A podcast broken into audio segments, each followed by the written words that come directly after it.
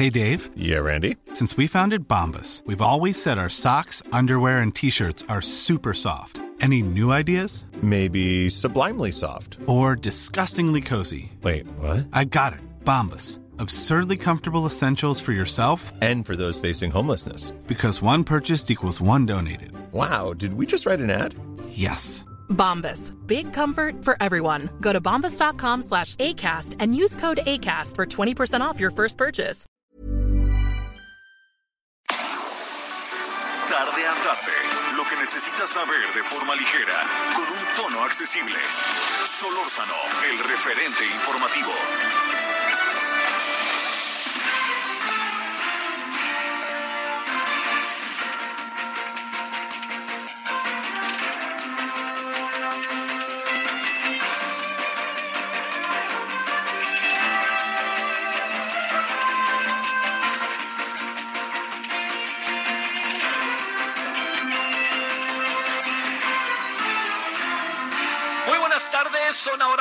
16 horas en la hora del centro. Gracias que nos acompaña. Estamos en el día martes 7 de julio de este 2020, del 2020.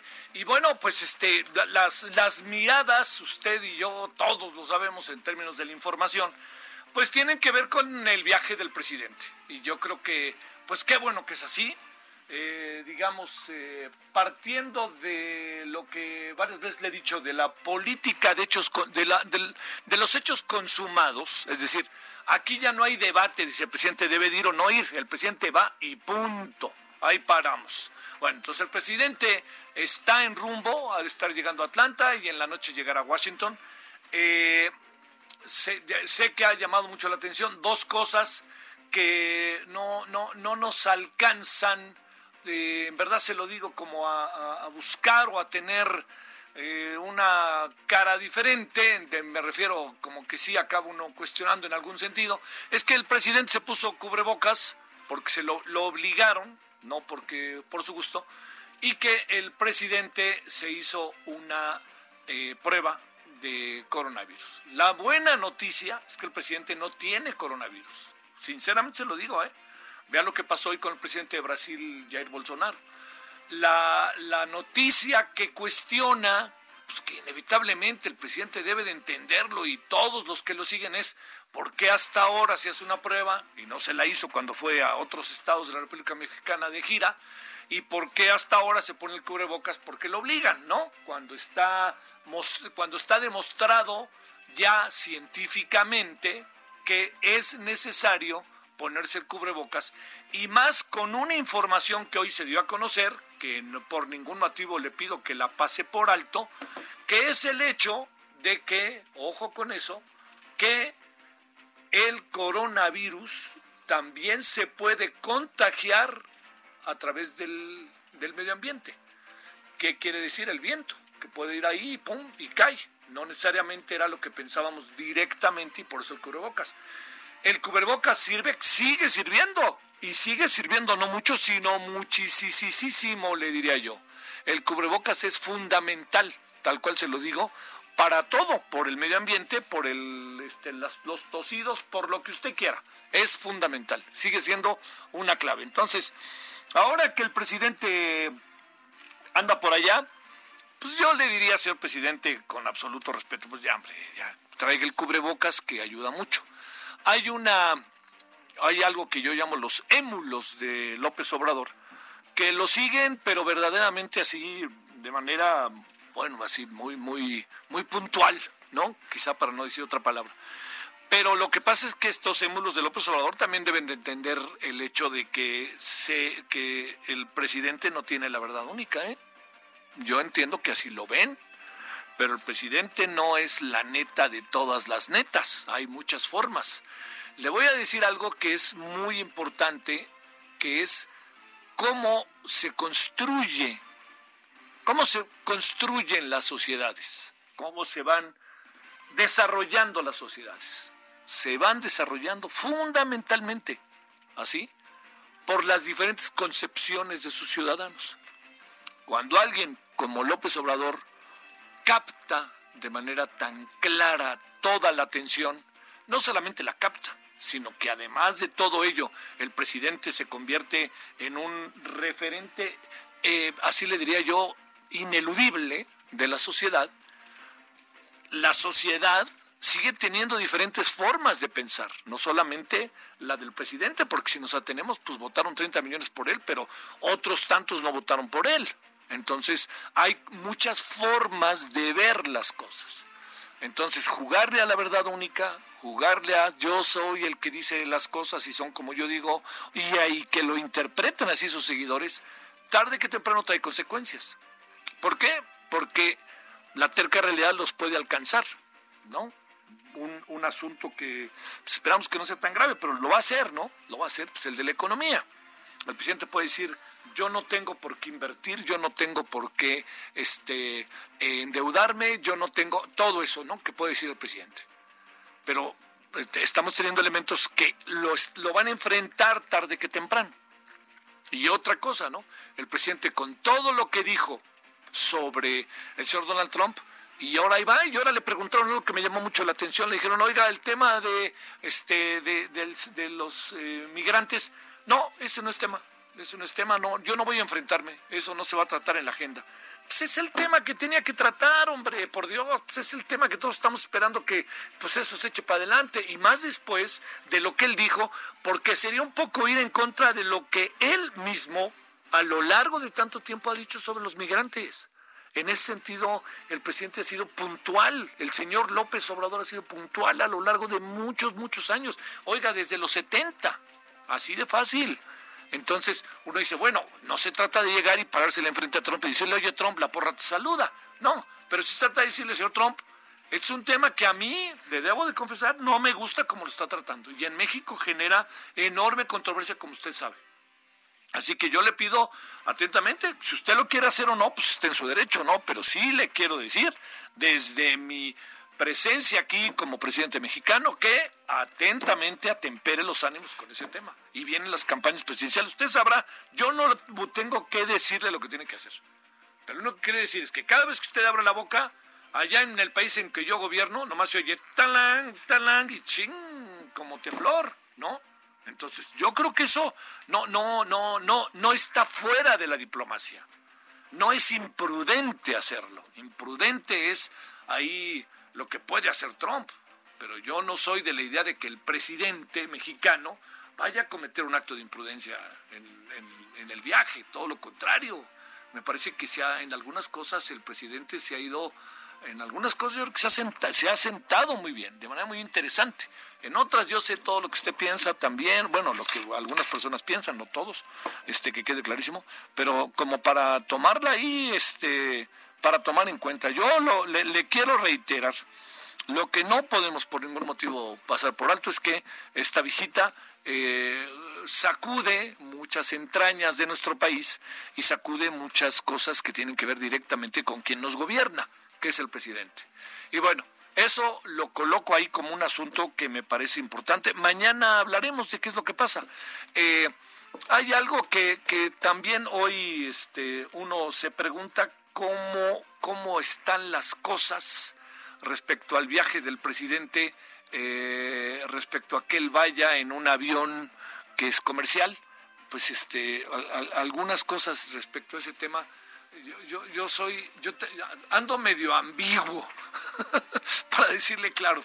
De repente pienso que, que el presidente no debería hacer eso y otras veces digo, híjole, qué, qué, qué situación tan verdaderamente extraordinaria la del presidente que toma esta decisión. Yo me imagino que los que iban a Atlanta y los que van de Atlanta a Washington han de decir, ya, por favor, ¿no?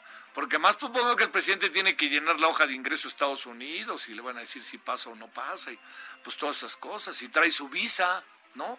Todo eso. Entonces, bueno, pues yo lo único que espero es que no sea tan, tan, tan delicado el asunto para los otros pasajeros, pero también que entendamos que lo que está pasando hoy pues forma parte de la dinámica que el presidente ha decidido tener. Y en algunas cosas, cuando yo hablo de los pinos y veo lo que ha pasado, cuando hablo de ir en, vuelos este, de esta naturaleza, pues no sé, a veces pienso que es positivo. Yo no sé yendo al extranjero. Yo no sé siendo yendo al extranjero, se hace cinco horas a Washington, el presidente va a acabar siendo como diez o doce.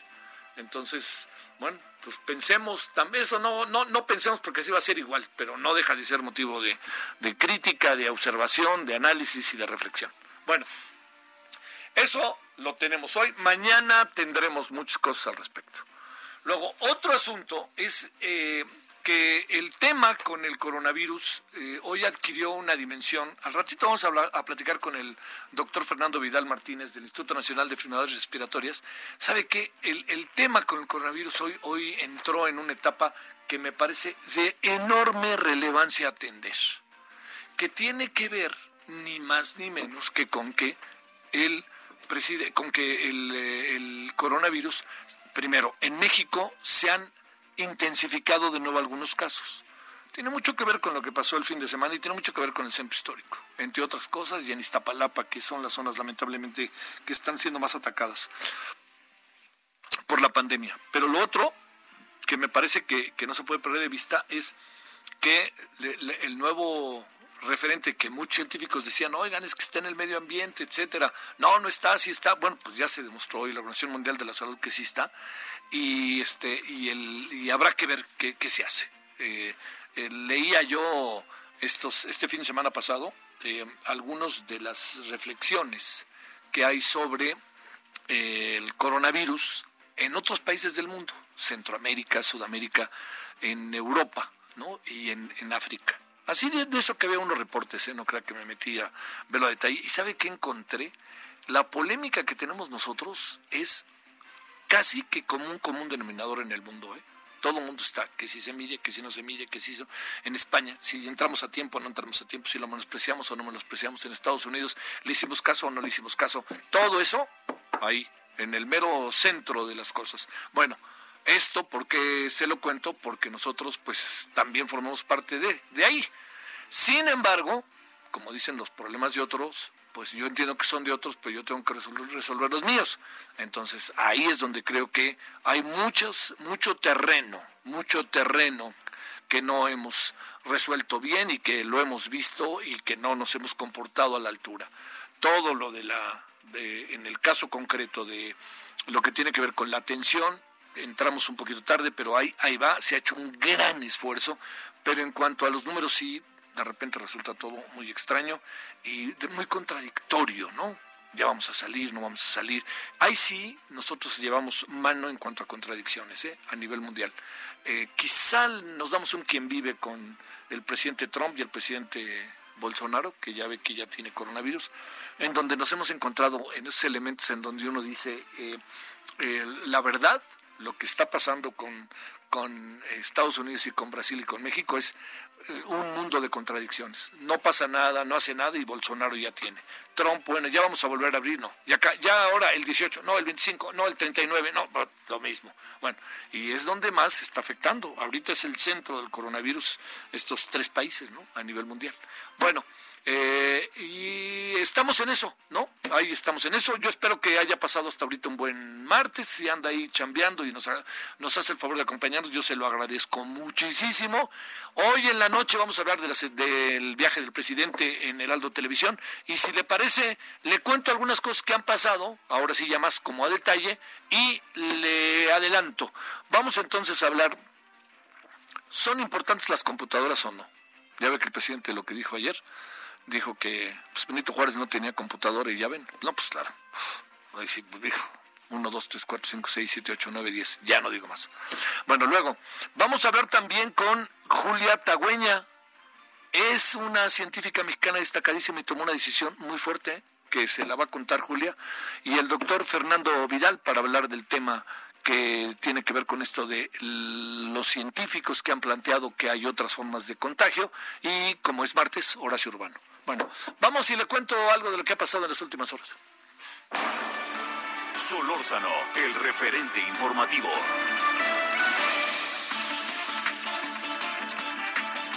Bueno, entonces vamos eh, con lo que hay. La Fiscalía General de la República, nota importante, eh, que a lo mejor no vaya a ser que nos traiga esta nota eh, en una de esas un, un, un, un, regresito, por decirlo como luego dicen, a la verdad histórica, no porque la verdad histórica este, valga o no valga, sino porque pues ahorita que lo escuche usted se va a dar cuenta por qué se lo digo. Bueno, la Fiscalía informó que tras haberse realizado varias investigaciones periciales, logró identificar los restos de Cristian Alfonso Rodríguez Telumbre. Es uno de los normalistas desaparecidos en septiembre del 2014. Omar Gómez Trejo, titular de la unidad para el caso Ayotzinapa de la Fiscalía General de la República, informó que el hallazgo de los restos se dio tras recibir informaciones sobre el paradero de los estudiantes. Del 21 al 29 de noviembre de 2019 se hizo la búsqueda en el municipio de Cocula, Guerrero, en la barranca de la carnicería. Ejido de Cocula, lugar que se enfatizó no es el basurero de Cocula. Ojo con esto, ¿no? Es, son otros restos de otro muchacho, lo que quiere decir es que no todos, aquí sí ya andamos, no todos se encontraban en, en concreto y en específico ahí en el basurero de Cocula. Luego de salir de Palacio Nacional rumbo al aeropuerto, el presidente López Obrador abordó el avión para viajar a Estados Unidos. Ahí ven él. Se llevará a cabo, le recuerdo, mañana en la tarde, eh, hacemos miércoles 8 de julio.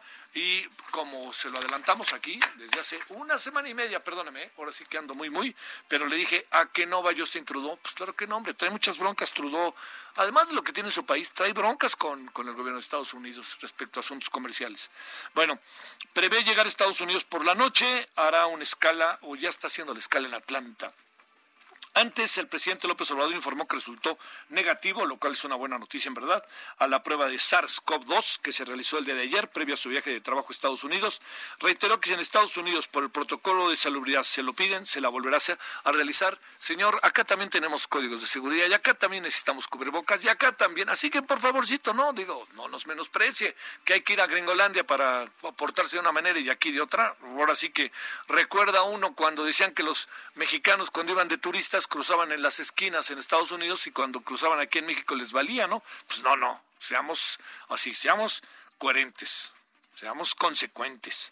Bueno, el Consejo de la Judicatura eh, Federal suspendió seis meses al secretario de Acuerdos del Juzgado Segundo Distrito de Procesos Penales Federales en el Estado de México, Marucarelo González Romero, encargado del proyecto de sentencia que liberó a José Ángel Casarrubia Salgado, el Mocho Hombo, presunto líder de, le recuerdo, de Guerreros Unidos. Recordemos que la Fiscalía General de la República cuenta con audios que presuntamente señalan que personas cercanas al Mochomo ofrecieron millones de pesos a personal de juzgado a cambio de su liberación. Bueno, la pandemia del COVID-19, ojo, requete, ojo, se acelera. Esto lo demuestran los 400 mil nuevos casos registrados el pasado fin de semana. Lo advirtió el director general de la Organización Mundial de la Salud, Tedros Ghebreyesus, y agregó que todavía no se ha alcanzado el pico más alto. El presidente de Brasil, ahí mismo en este tema, Jair Bolsonaro, uno de los escépticos sobre la gravedad del coronavirus y que ha minimizado al máximo la enfermedad desde el inicio de la pandemia, informó que dio positivo. Ya comenzó a ser tratado con cloroquina y pues no le queda de otra cuarentena. Autoridades capitalinas informaron que ayer el 92% de los comercios establecidos en el centro histórico cumplieron con las medidas de sanidad requeridas ante el COVID-19. Además hubo mayor control en el filtro sanitario en la calle Corregidora, una de las más transitadas. A pesar de los contagios en la Ciudad de México se encuentran que se encuentran focalizados en algunas alcaldías del sur, la jefa de gobierno Claudia Sheinbaum aseguró que no se contemplan cercos sanitarios en las colonias que presenten mayores casos informó que trabajará con mayores medidas sanitarias con los alcaldes sin que éstas afecten las garantías de la población. Oiga, qué buena noticia, ¿eh? Por cierto, lo de el centro histórico y que la gente esté cumpliendo, porque, hijo, el primer día estuvo horrible esto que pasó en la ciudad, ¿eh? Bueno, en Toluca, Estado de México, el no usar cubrebocas puede ser motivo de multa o arresto. Las sanciones económicas son de hasta 2.606 pesos y los arrestos por 24 horas más arrestos, para que cuando estén arrestados vayan luego a... Resulta que les da coronavirus en, ahí en los, en los centros de detención. Ay, ay, ay, bueno. Si en un espacio público no se trae el cubrebocas, se hará una llamada de atención como primera vez. En caso de reincidencia, se aplica la multa económica. En la tercera ocasión, se impone el arresto de 23 horas. Se reinició el proceso de selección de cuatro consejeros del INE, consejeros o consejeras, ¿eh? Por cierto, Jorge Alcocer, que lo habían dado debajo, hoy mostró el resultado de su examen y pues bien a bien no queda claro por qué lo reprobaron pero bueno. La Junta de Coordinación Política acordó que del 9 al 13 de julio el Comité Técnico de Evaluación realizará las entrevistas virtuales a los 60 candidatos. Posteriormente, el 16 de julio, el comité enviará a la Jucopo los nombres de 20 semifinalistas. El próximo 22 de julio, en el periodo extraordinario, se votarán los nombres en el Pleno de la Cámara de Diputados para seleccionar a cuatro consejeros, de los cuales al menos dos deben de ser, al menos, ¿eh? dos deben de ser mujeres.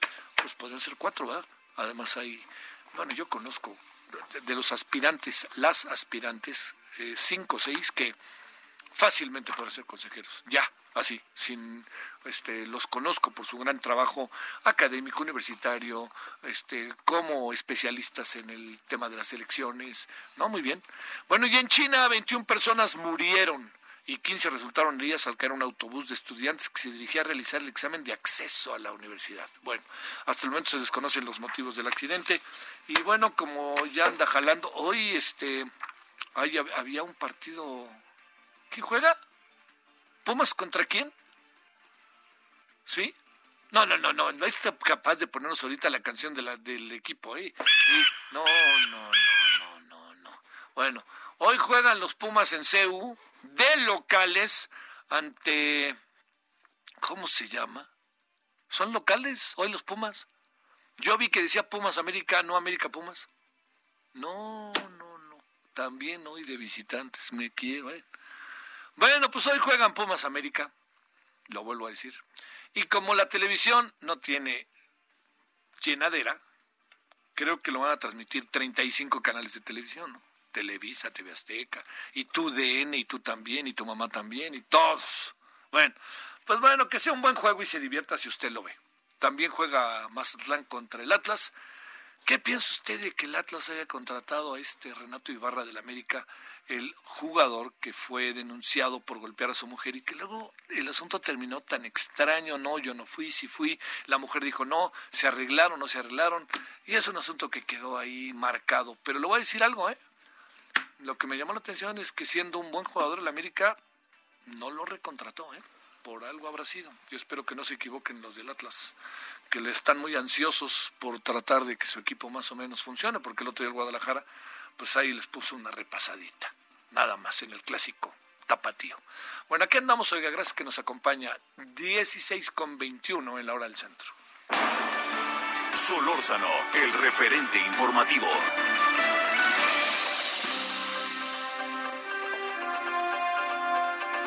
Bueno, lo que seguramente es una de las grandes noticias de este día, importantes en todo sentido, es la que tiene Diana Martínez. Adelante, Diana, cuéntanos qué dijo la Fiscalía hoy. Hola Javier, buenas tardes. Pues sí, Cristian Alfonso Rodríguez Telumbre, uno de los 43 normalistas de Ayotzinapa desaparecidos, ya fue identificado, pero en esta ocasión se analizaron restos encontrados en Barranca de la Carnicería en Cocula, que no es el basurero en el que se creó la llamada verdad histórica. Omar Gómez Trejo, titular de la Unidad Especial de Investigación y Litigación para el caso Ayotzinapa, detalló en conferencia de prensa que del 21 al 29 de noviembre de 2019 acudieron a este punto de Cocula. En dicha diligencia se recuperaron 15 indicios que fueron embalados y en febrero de 2020 eh, esta evidencia recuperada fue analizada por los servicios periciales de la Fiscalía General de la República. Se eligieron seis piezas y estas fueron llevadas a la Universidad de Innsbruck, al Instituto de Genética de esta, de esta universidad en Viena. Y bueno, finalmente los resultados de Innsbruck eh, fueron analizados también por el equipo argentino de antropología forense que concluyó eh, que una de las piezas óseas enviadas pertenece al estudiante normalista Rodríguez Telumbre y pues eh, corresponde a una extremidad eh, inferior. El equipo argentino informó que pues Rodríguez Telumbre desapareció cuando tenía 19 años y cursaba el primer año de la Escuela de Formación Docente, Javier. Oye, este, lo que también es eh, todavía no hay un posicionamiento ¿no? de los padres de familia. Supongo que esto será a lo largo de la semana cuando tengan más elementos para, para este, dar un punto de vista. Eh, estamos en algo así, las familias han dicho algo al momento, a pesar de que... Adelante. No, no, ha habido un pronunciamiento. El centro de eh, Miguel Agustín Pro Juárez eh, incluso ya, ya emitió eh, algún tuit en donde pues dice que esta identificación genética de Cristian Alfonso Rodríguez Telumbre pues es una muestra ya no de, de, un avance, pero, pero reiteran la solidaridad con, con la familia y pues por lo pronto piden respeto para, para los familiares. Bueno, pues este es noticia sin duda alguna importante, ¿no? Sí, por supuesto, porque ya vemos que hay un nuevo lugar en donde fue eh, claro. Más restos, ¿no? Ya no es el basurero de Cocula que, que se había construido con la verdad histórica y, bueno, ya vemos que ya plenamente identificados, pues podemos hablar de dos personas, ¿no? Que es Cristian y también Alexander Mora Venancio, quien presuntamente fallado en el río San Juan, ¿no? Por lo menos eso, eso, se ha comentado. Oye, este, fíjate, hay una cosa ahí también que, que hay una cosa ahí que te, bueno, ya no, no, va a dar tiempo, pero me quedé pensando también en que, como sea, pues este, la única hipótesis que sigue quedándose es que fueron incinerados los muchachos, un lugar u otro, por lo menos esos en los que hemos tenido datos. Muchas gracias. Buenas tardes, Javier. Gracias, Diana. Hasta luego. Vámonos a una pausa. Le, vamos a entrarle tantito a este tema y a otros. Bueno, vamos y volvemos. referente informativo regresa luego de una pausa. Estamos de regreso con el referente informativo.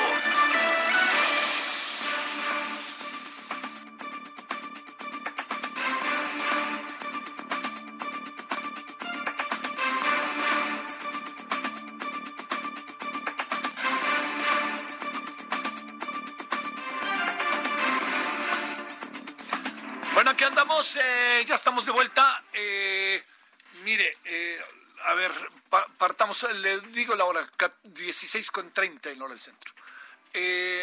mire, el, el presidente hizo unas declaraciones sobre que tienen que ver directa o indirectamente con la con el uso de las computadoras, pero le diría no solamente es con el uso de las computadoras, sino con el papel que tiene, pero todo ello en el marco de una política de austeridad en donde eh, me dio la impresión que en la forma en que lo declaró lo, lo podríamos ubicar como un objeto superfluo. O sea, no es tan importante. Y digo, si nos atenemos a muchas cosas, ¿por qué las sociedades han avanzado? pues por el concurso de sus hombres y mujeres que se colocan en un lado en otro lado, inventan, estudian, se desarrollan y además se equivocan, ¿no? Pero eso es lo que hace que ahora sí que como dicen lleguemos más rápido a Acapulco, ¿no? Este o, que eh, lleguemos más rápido a nuestras casas o que usted nos esté escuchando, así de fácil. Entonces es eh, muy controvertido, ¿no? El tema, pero pues lo que queremos hacer a continuación, además de hablar con Javier Matuk, periodista y conferencista especializado en temas del área digital, pues es a ver de qué importancia tiene todo esto para la vida y el desarrollo de los gobiernos, ¿no? ¿Por qué funcionan y es tan importante? Javier, te agradezco mucho que estés con nosotros. ¿Cómo estás? Octavio, Javier, gracias a ti. Pues muchas gracias. Eh, feliz con la invitación. Gracias, oye, el agradecido soy yo que estés con nosotros.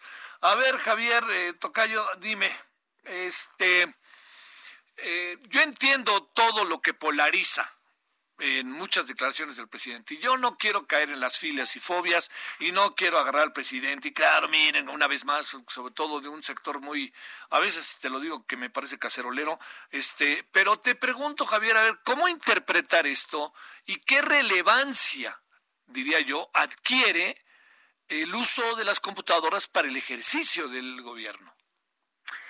Híjole, la verdad es que es, es un asunto, Javier, que ya no es si es indispensable o no, es fundamental, ¿no? Sí, sí, y podemos ah, platicar horas de esto, pero bueno, hoy la información, como tú sabes, se genera de forma instantánea. Eh, cada persona, básicamente hablando en términos generales, tenemos un, una cámara de video en la mano, que son los celulares, y esto nos permite pues, tener información que antes prácticamente era imposible o que tardaba mucho tiempo en llegar. Esto hablando de los celulares, que son la extensión natural de las computadoras. Ahora, hay un antes y un después en el asunto de las computadoras, que es la llegada de Internet, porque las computadoras estaban ahí solitas, en algunas casas, en algunas oficinas, pero no estaban interconectadas. ¿Qué pasa hace 25 años por ahí? Llega la red de Internet y nos permite compartir información. Yo creo que, sin duda alguna, pues, lo podemos ver en cualquier oficina, es fundamental el uso de herramientas de cómputo en general, una computadora personal, un sistema más grande, un teléfono celular, etcétera, para que básicamente para poder compartir información, tener la información al instante cuando la necesitamos Y bueno, eso lleva a otros riesgos que luego platicaremos de ciberseguridad, pero hoy por hoy no se puede ubicar al mundo que no esté interconectado y la forma de entrar a esa interconexión básicamente en oficinas de todo tipo, públicas y privadas, es lo que se conoce ahora como la computadora personal, que se ha extendido ahora al teléfono celular. Bueno, oye, este, a ver, eh, un, un gobierno como el que actualmente tiene el país, si algo busca con cierto sentido, Javier, es el ahorro al máximo y una redistribución de la riqueza. Yo creo que ese es uno de los objetivos, que, que lo esté logrando, ¿no? Ese es lo que tendremos que, que, ver al paso del tiempo. Ahorita está difícil saberlo. A ver, bajo esta dinámica yo te diría dónde colocarías en las necesidades de un gobierno el uso de las computadoras y que los trabajadores de gobierno, sobre todo en buena cantidad de áreas, viste lo que pasó en la Secretaría de Economía, tengan computadora. A ver, ahí, ahí dónde colocas la urgencia o la no urgencia, ¿no? Yo entiendo que es urgencia, Javier, pero bueno, te escucho mejor. Mira, yo creo que hay, eh, digo, voy a generalizar que es muy difícil y muy arriesgado, pero bueno, hay muchas computadoras en muchas oficinas que se usan como una máquina de escribir, en donde reemplazan a las máquinas antiguas y ahora se utilizan básicamente para generar documentos que se imprimen y se archivan. Esas computadoras en particular, yo pienso que se podrían compartir, no hay mayor problema, es como una máquina de escribir eh, sin mayor asunto, pero por supuesto, en los organigramas tan complejos que hay en esos sectores, debe haber gente que maneje información que debe ser un poco más delicada. Eh, hablando de cualquier secretaria de Estado, debe haber información que es obviamente no para todo el público, etcétera. En esos casos es cuando ya está muy difícil pensar en compartir un equipo de cómputo, porque de alguna forma el que tiene la computadora, lo sabemos, es como una extensión tuya, lo que grabas y lo que no grabas y lo que guardas y no guardas, y ahí sí creo que estaría difícil generalizar que todo se comparta, porque yo entiendo, por supuesto, el asunto de la austeridad, eh, pero creo que mm, generalizar aquí no funciona, eh, yo creo que depende mucho de la función de cada quien, e insisto, habrá veces que sí se pueda compartir y usar entre varias personas y veces en que no. ¿Lo colocarías, Javier, como de esas cosas que una oficina hoy en día debe tener? Una oficina, déjame insistir, ¿no, Javier? Eh, ¿Una oficina de gobierno debe tener? Sin duda alguna, como, como sabemos, eh, hace mucho tiempo que el gobierno, no el actual, el gobierno en general, ha estado queriendo digitalizar muchos asuntos y muchos procesos, etcétera, algunos inclusive para evitar posibles actos de corrupción. Eh, somos testigos de todos los trámites que hoy se pueden hacer en línea, como le llamamos, que por supuesto le falta mucho, pero hay ya hoy muchos que se pueden hacer. En ese sentido, es fundamental que haya computadoras en todas las oficinas, pero bueno, ahí nos regresamos un poquito, Javier, al asunto de los puestos de trabajo, ¿no? Cada puesto, qué funciones tiene y dependerá ahí qué tan importante sea que tenga una computadora de último modelo, muy rápida, etcétera, o un equipo que tendrá tal vez uno o dos años de uso que se pueda compartir para ciertas labores. Pero es fundamental. De repente nos ha tocado que hemos ido a alguna dependencia o cualquier dependencia de gobierno a, llevar a cabo algún procedimiento y todavía podemos ahí ver las máquinas de escribir que decimos, híjole, pues sí sirven, pero finalmente hoy todo es instantáneo, todo es electrónico y precisamente la computadora genérica, la computadora es la que nos ayuda a llevar todo esto a cabo. Eh, la parte que corresponde, Javier, a, digamos, la, la contratación de estos servicios, ¿Qué quiere decir la compra de la computadora o la red de Internet o lo que corresponde al servicio que una empresa ofrece, yo supongo que tienden a ir abaratándose eh, y que es un gasto que no vuelve loco a un gobierno. Presumo, ¿estoy en lo correcto o cuáles son los costos de todo eso? Estás totalmente en lo correcto, Javier. Eh, podemos pensar un poquito en el servicio de energía eléctrica, ¿no? Sí. En donde antes era para algunos y fue creciendo y ahora, bueno, también estoy generalizando, pero puedes tener energía eléctrica a un costo más o menos razonable. Eso eh, está pasando hace ya muchos años con las tecnologías de información, que es lo que se conoce el nombre genérico.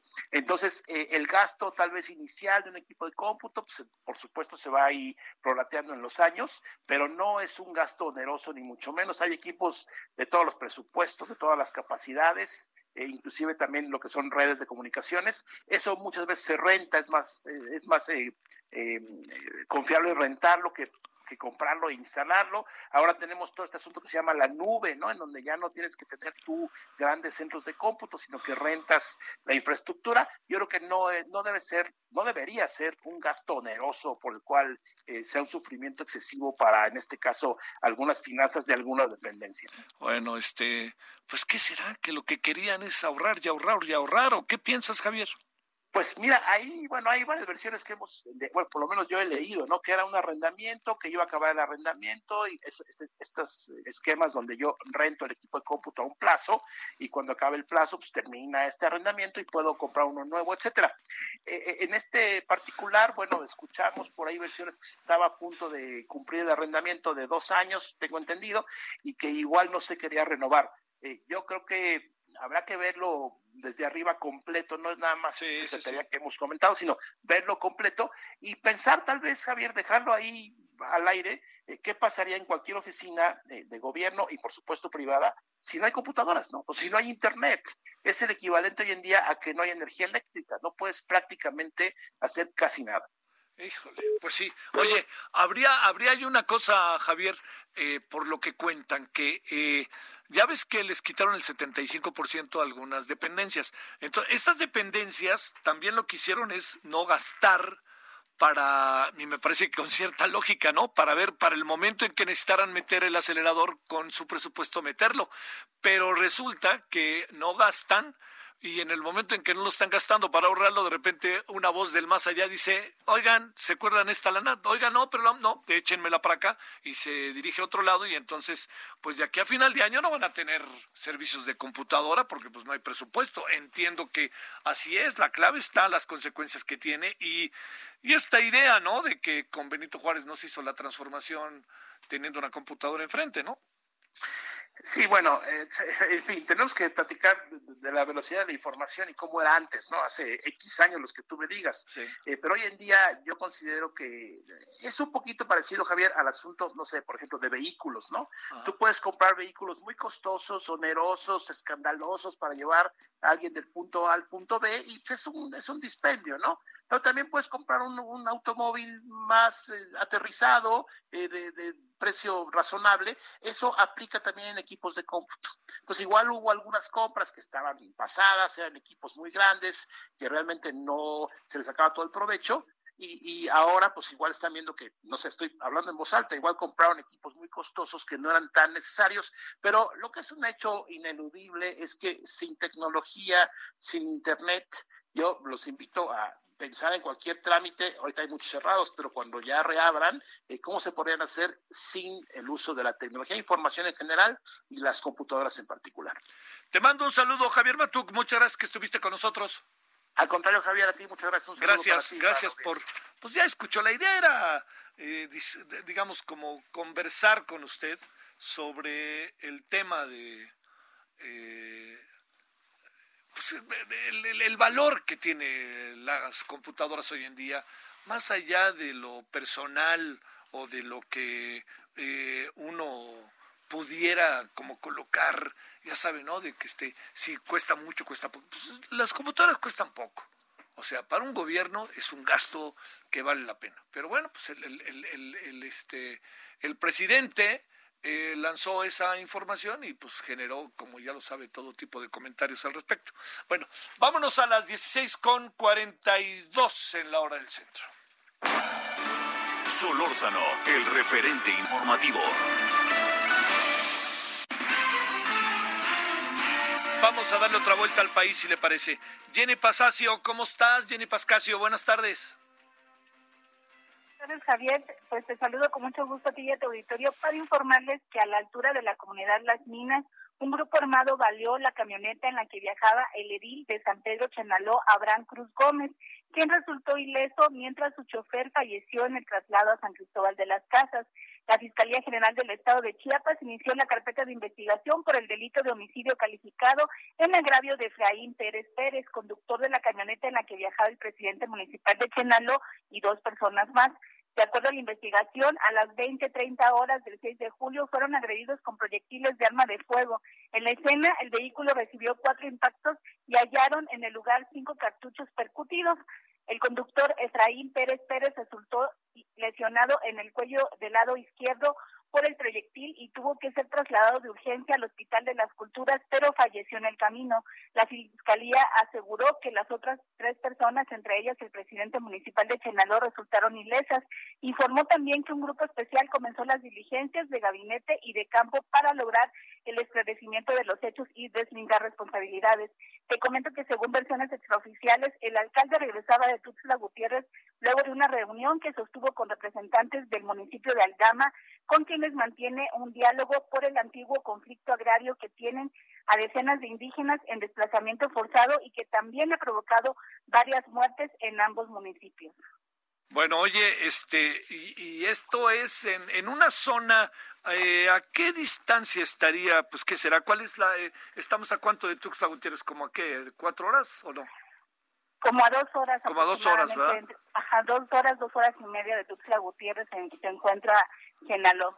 Oye, ¿aparece algo zapatista o más bien ahí ha habido ya más bien una este, una, una distancia o están, sobre todo uno se pregunta qué anda pasando con los zapatistas en medio de la pandemia, si les ha llegado hasta allá a Guadalupe Tepeyac y a todos los poblados.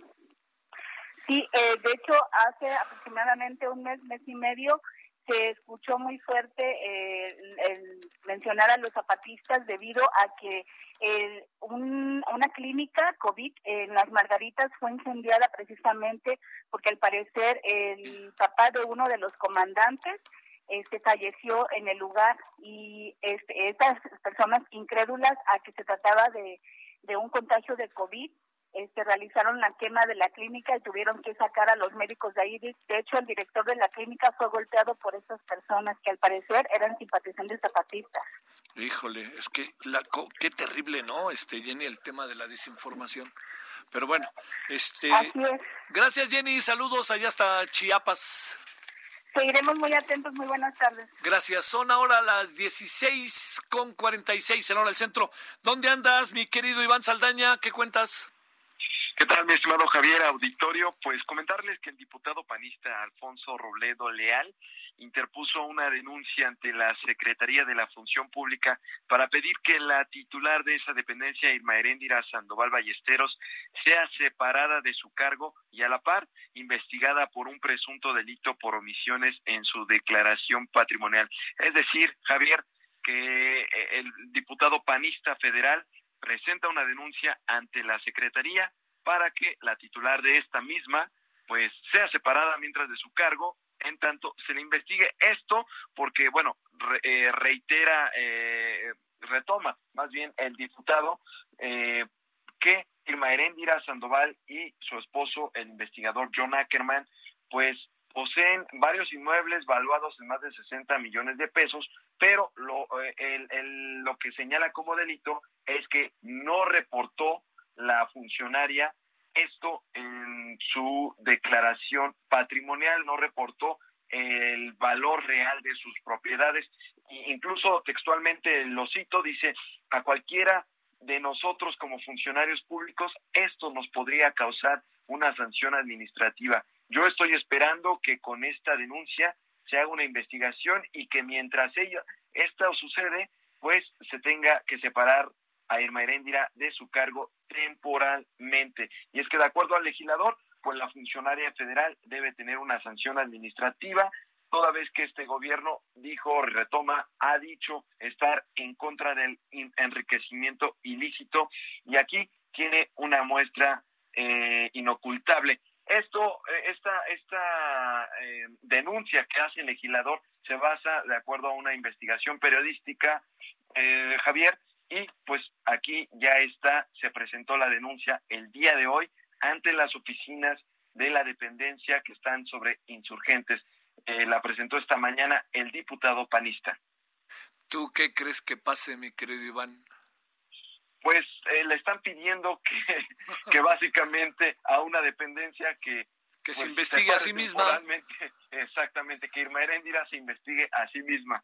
Lo, lo resumiste muy bien, Javier, y pues mira, este, adelantándonos un pronóstico, pienso que no procede, no va a proceder, pero pues bueno, estaremos viendo a ver eh, cómo camina esta denuncia, Javier. Es que fíjate que en el caso, la, verdad que la respuesta fue rápida, no fue tan fundamentada, ¿eh? No, no, no, no, no se trata de señalar por señalar, ¿no? A, tanto a la secretaria como a su esposo pero no fue tan fundamentada, es no, nada, me lo regalaron y me lo pasaron y es una herencia y no sé qué, y mi papá que es un hombre muy generoso, nos ha dado dinero y colorín colorado de la historia, por lo menos eh, al parecer en eso, en eso se quedó momentáneamente, ¿no? Sí, y de hecho lo que extraña de acuerdo según, eh, bueno, de acuerdo al diputado, es que eh, pues en nueve años se hayan adquirido eh, varias propiedades con sueldos de eh, la pareja, eh, cada uno ganando aproximadamente 30 mil pesos mensuales. Y pues bueno, pero de alguna manera tendrán que explicarlo ya más detalladamente si es que procede la denuncia. y también, pues la declaración patrimonial ya está hecha. También ahí, si alguna persona pues tiene curiosidad, podría revisarla también eh, a, mayor detalle, mi estimado Javier. Sale. Iván, saludos, buenas tardes. Muy buenas tardes a todos. Bueno, vámonos, Diana Martínez, a ver qué anda pasando con el tema del mochomo, que qué bárbaro, ¿no? Este, ¿Cómo ha evidenciado muchas cosas que suceden en nuestra sociedad? Adelante. Así es, Javier, pues ahora el Consejo de la Judicatura Federal suspendió por seis meses a Marco Aurelio González Romero, quien es secretario de acuerdos del juzgado que liberó a José Ángel Casarrubia Salgado el Mochomo, presunto líder de la organización delictiva Guerreros Unidos. El órgano judicial informó que este lunes la Fiscalía General de la República presentó una denuncia ante el Consejo contra el empleado judicial del juzgado segundo de Distrito de Procesos Penales Federales en el Estado de México, quien elaboró el proyecto de, de sentencia con el que se dictó el auto de libertad a El Mochomo esta medida cautelar se estableció para continuar con la investigación y deslindar responsabilidades por posible utilización indebida de información, tráfico de influencias, encubrimiento, entre otras, Javier. Oye, este, la pregunta que yo me hago, mi querida Diana, ¿y dónde está la lana? Sí, exactamente. No, no, dijeron que millones, ¿no? Ahora sí que, ¿y dónde está el dinero? Sí, eso lo, lo tendrá que investigar la Fiscalía General de la República. Ya sería conocer este, este audio en donde eh, conversa Francelia Salgado, madre del Mochomo, con otro de los supuestos abogados, eh, en donde se da a conocer que pues ya estaba pactada no la, la liberación de del Mochomo. Bueno, oye, pero pues este, ahora sí que en la puerta eh, lo agarraron. Bueno, Diana, muchas gracias. Buenas tardes. Bueno, son ahora las eh, 16.51 en la hora del centro. Oiga, ¿sabe qué asunto puede esta misma semana eh, ya llegar a su, a su, ya llegar a su, a su fin en términos de una de sus etapas, el de Emilio Lozoya? Mire, todo indica que el viernes podría estar en México pero no, digamos, que conste que diga todo indica. No está suficientemente claro que puede acabar pasando. Ya sabe, hay muchas cosas que eh, también se tienen que arreglar desde la perspectiva legal. Lo que sí queda claro es todo lo que se ha dicho al respecto, ¿no? Y cuando digo todo lo que se ha dicho al respecto, pues este información que hasta el presidente ha dado a conocer y las autoridades en su conjunto. ¿Por qué razón, así le diría yo, por qué razón eh, este, el señor eh, Emilio Lozoya se convirtió en alguien tan importante? Bueno, Partamos de una cosa, de suyo lo es, es un hombre importante. ¿Por qué? Porque fue director de Pemex y estuvo muy cerca de todo lo que tiene que ver con el eh, proceso, en, manejo de dineros en el proceso de eh, la campaña de Enrique Peña Nieto. Todos eran amigos, todos eran cuates, pues, entre ellos se nombraban y el presidente pues tenía dos o tres que escuchaba y ellos se encargaban del resto, ¿no? Había cosas que el presidente todo indica que ni sabía o le valían, pues porque ahí tenía a su Miranda y a su señor Videgaray, entre otros. Y ahí también tenía a Lozoya, pero Lozoya fue poco a poco perdiendo como la confianza. Y yo creo que Lozoya también se dio cuenta en lo que estaba metido. Que quede claro. Que venga a decir todo lo que usted quiera, no le quita responsabilidad alguna, aunque es evidente que va a tratar de decir mucho para que pues este le echen la mano y que no le vaya tan mal, ¿no? Que no que no esté así le diría yo este tan tan tan sometido en cuanto a la segura sentencia que se le viene y las responsabilidades que se le imputan. Nada más para anotar algo que me parece relevante. Este viernes podría estar en México y este viernes también, bueno, desde este viernes todo será un altísimo nivel de especulación, pero también le diría aquí va a haber varias cosas y que el presidente en una puso atención que me parece muy importante. Se trata de delimitar responsabilidades, responsabilidades de, de delimitar y lo que también queremos ver es dónde está el dinero. Igual, a ver, lo del mochomo, ¿dónde está el dinero? Cuéntenos, ¿no? Que hablaron, eran millones, eso dijeron, ¿no? Bueno, ahora, en este caso, ¿dónde está la lana? En el caso de los Oya. ¿Y sabe por dónde sería bueno asomarse? Campañas políticas, legisladores, eh, partidos políticos que no solo el PRI. Uy, ahora sí que no se vayan, que esto se pone bueno. Pausa. El referente informativo regresa luego de una pausa. Tarde a tarde, lo que necesitas saber de forma ligera, con un tono accesible. Solórzano, el referente informativo. De vuelta, 17 horas en hora del centro. Eh, bueno, estuvimos conversando con Javier Matuk hace un rato por si usted no estaba con nosotros, le agradezco a todos los que a partir de este momento se unen a nuestra red de Heraldo, eh, Heraldo, Heraldo Radio 98.5 de FM en la Ciudad de México. Bueno, este le digo, estuvimos platicando con Javier Matuk de este tema que es este el papel que juegan las computadoras hoy en día para la gobernabilidad y para hacer gobierno y para hacer planes y para hacer para diseñar, para juntar información, para armar rompecabezas informativos.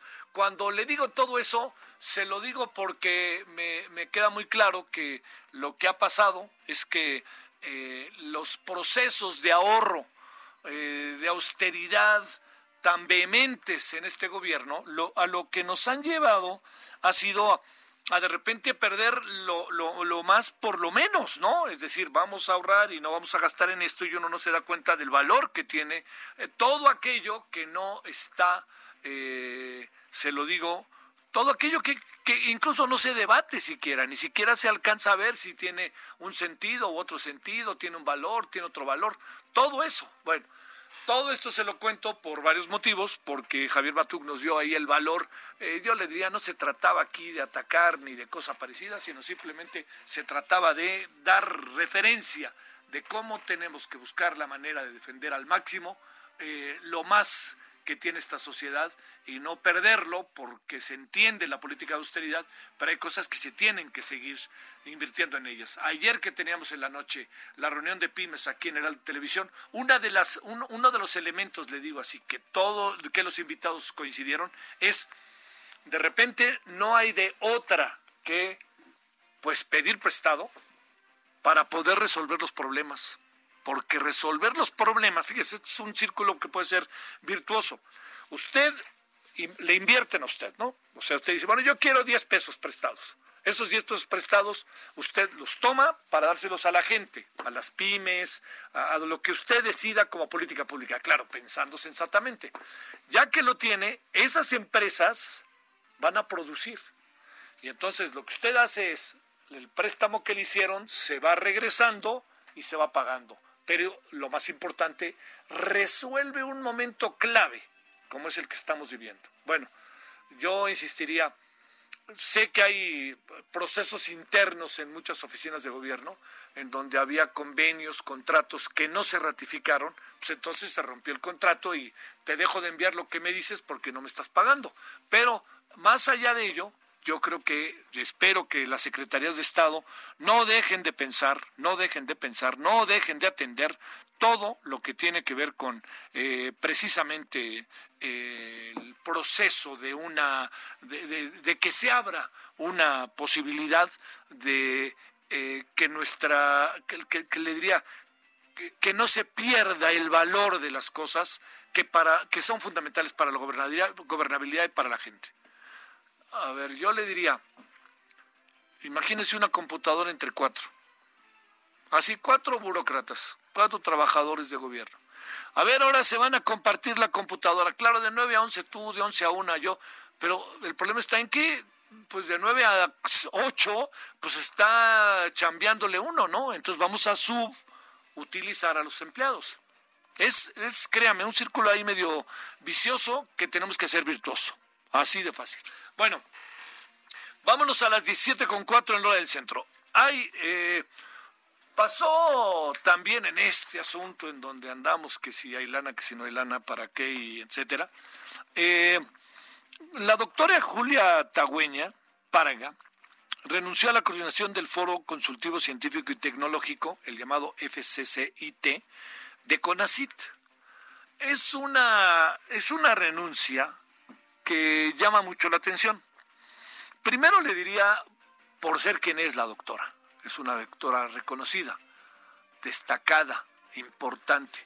Y segundo, le voy a poner otro datazo enfrente, eh, la doctora no recibía un salario, era un cargo honorífico. Y es una mujer que en verdad ha hecho mucho por la ciencia en México. ¿eh?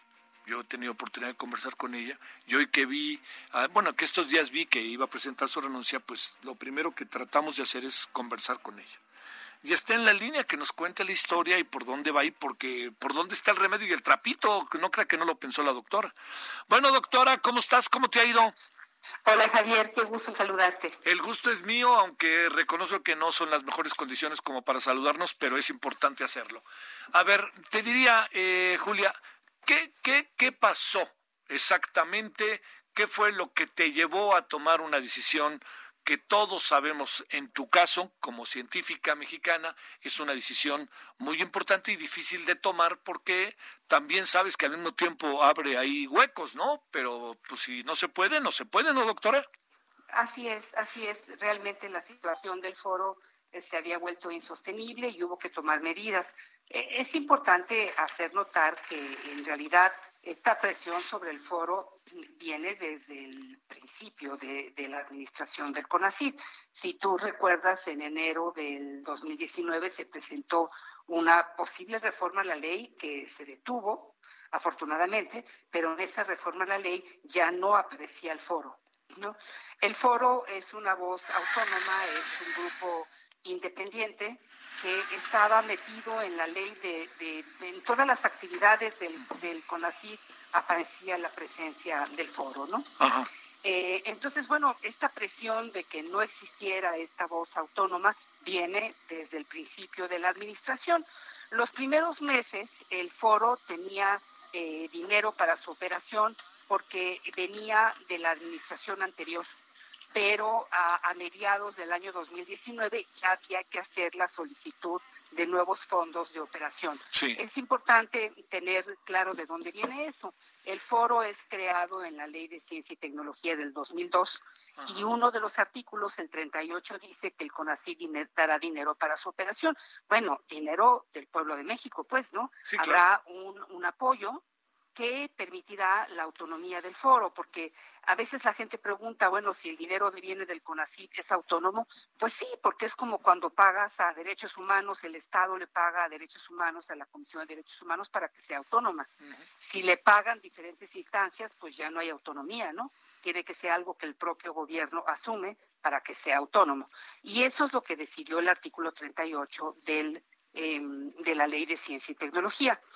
Como tenía que haber algún tipo de figura para que esto se diera en el Estatuto Orgánico del CONACYT, se define al foro como una asociación civil. Y entonces se crea el Foro Consultivo Científico y Tecnológico eh, AC hace 18 años.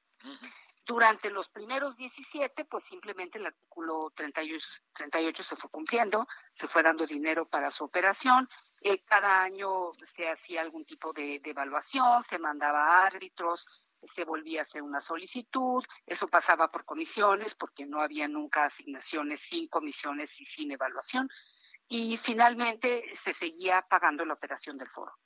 Cuando en, mediados de 2019 el foro hace esta solicitud al CONACIT, es importante señalar que lo primero es que se libera el, el, informe administrativo, o sea, lo que se presenta como gastos es liberado y aceptado por el CONACIT actual.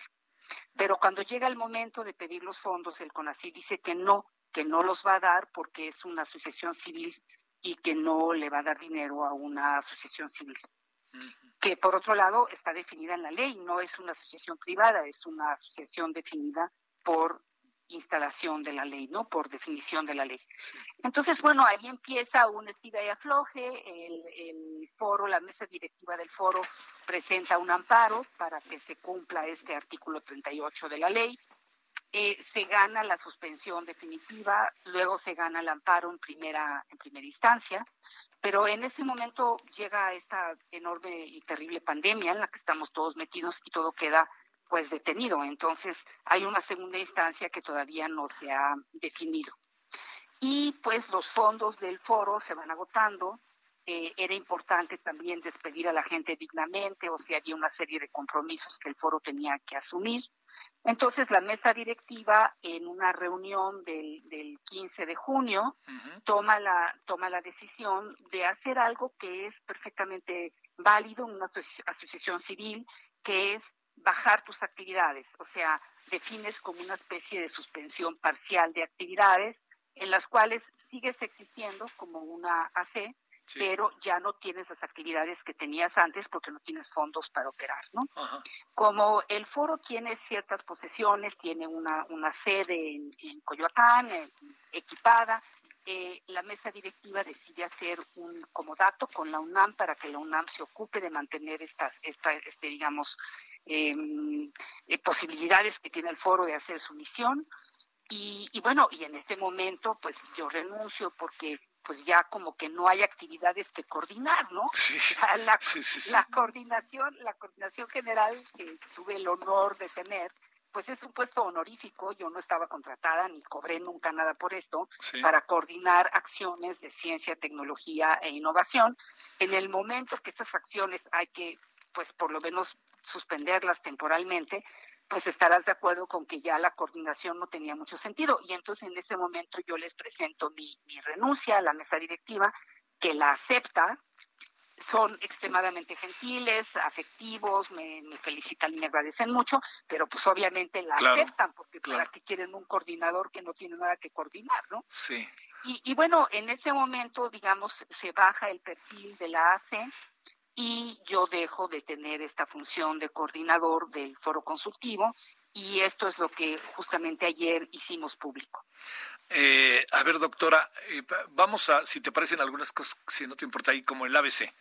Eh, ¿De qué es, de, para qué sirve un foro de esta envergadura? Eh, pa, para ir, este, si no te importa ir eh, siguiendo varias este, preguntas que te queríamos hacer. ¿Para qué sirve un foro? No, no. ¿Para qué, para qué sirve? ¿Qué hace este foro?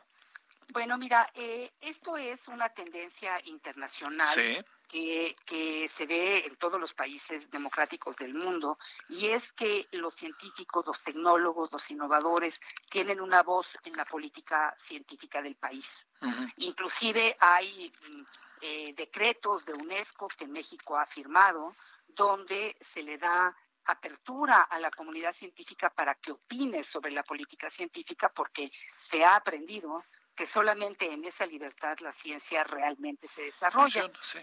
Entonces, este foro consultivo en su mesa directiva tiene justamente representado a toda la comunidad, representada, perdón, a toda la sí. comunidad CTI.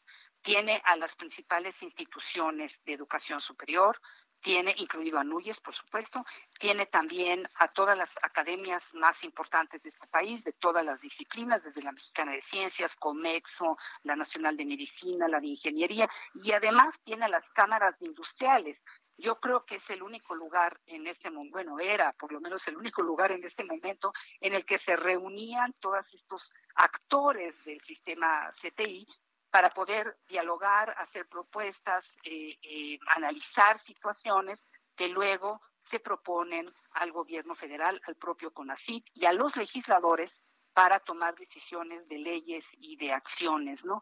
Entonces es un órgano autónomo de asesoría al gobierno federal, a, a los legisladores y al propio CONACIT. Así es como se define el foro, el foro, en la ley de 2002. Oye, doctora, ¿qué pasa con esas funciones del foro tan indispensables para el desarrollo de la ciencia y el apoyo a la ciencia y la promoción de la ciencia? ¿Qué sucede con esas funciones que tenía el foro?